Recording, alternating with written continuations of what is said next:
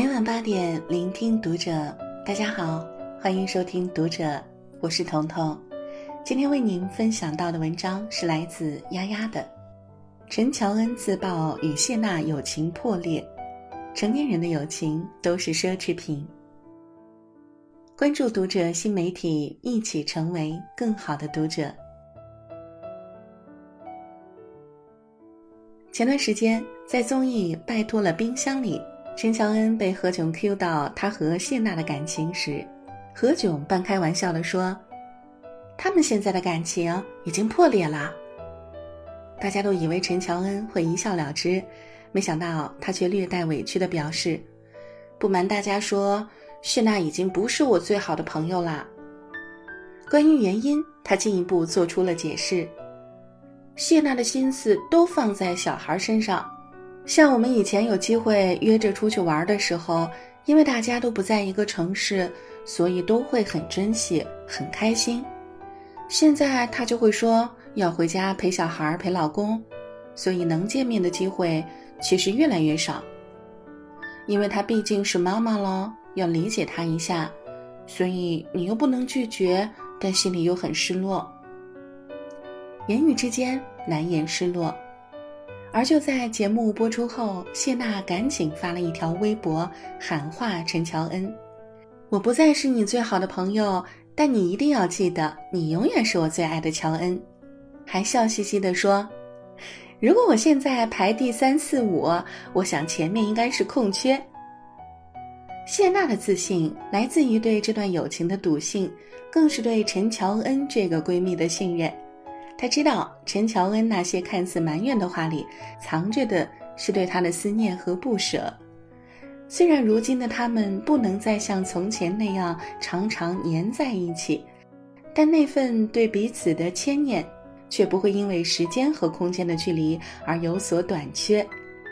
人生一世，能够找到那个懂你喜悲、知你心事、永远陪你的朋友，真的很值得庆幸。《神雕侠侣》里，程英曾对陆无双说：“你瞧，这些白云聚了又散，散了又聚，人生离合亦复如斯。人这一辈子会结交很多朋友，但大多都是来了又走。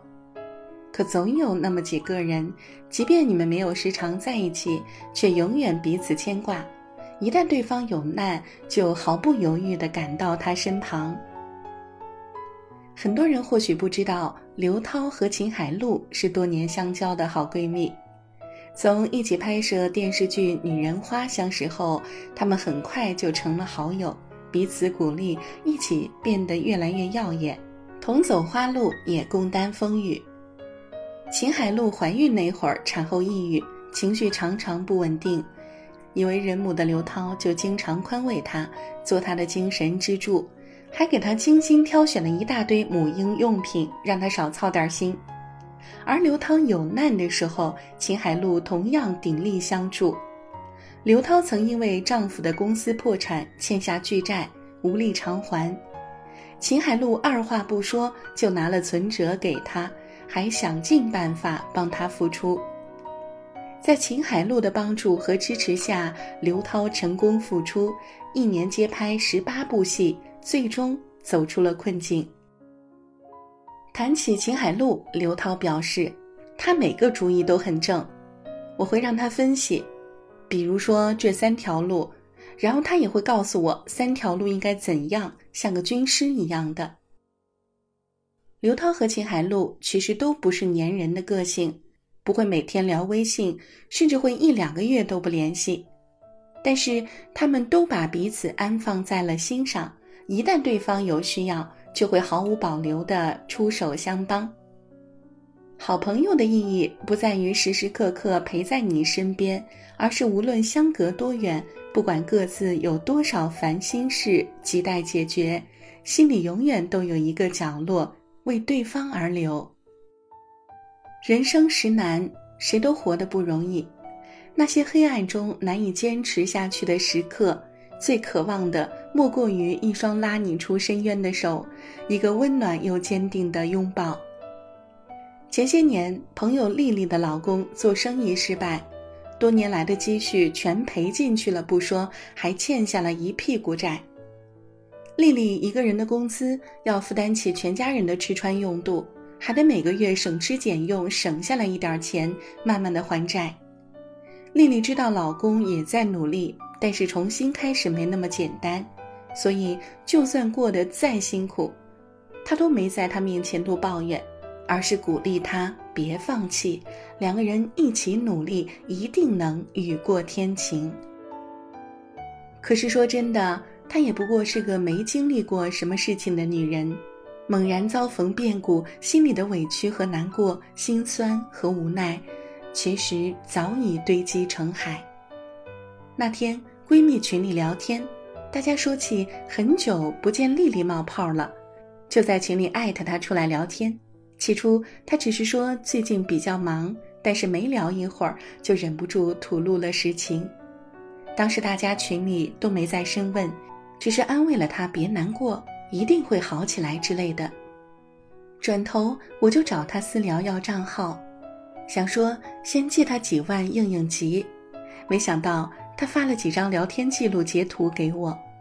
原来其他几个人也和我一样，私聊问了他需不需要帮忙。后来我们几个开语音群聊了好几个小时，他在我们面前痛痛快快哭了一场，说真的很感谢有我们这些姐妹的支持，自己忽然就有了力量。朋友的意义。或许就在于做你最后的那一堵墙。最艰难的时刻，走投无路的时候，只要知道身后还有人在等着你接住你，忽然就变得没有那么绝望了。因为你知道，只要你需要，他们一定在，随时准备向你伸手，拥你入怀。《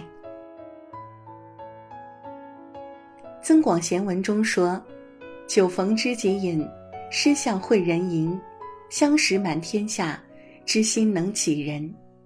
正如张爱玲与邝美文，从作者和读者的关系变成好闺蜜，做了数十年的知己。两人相交后，邝美文几乎每天都要去找张爱玲，两个人从诗词歌赋聊到人生哲学，可以说是无话不谈。张爱玲曾在给邝文美的信中。这样写道：“我绝对没有那样的妄想，以为还会结交到像你这样的朋友。无论走到天涯海角，也再没有这样的人。不过有了你这样的朋友之后，也的确是宠坏了我，令我对其他朋友都看不上眼。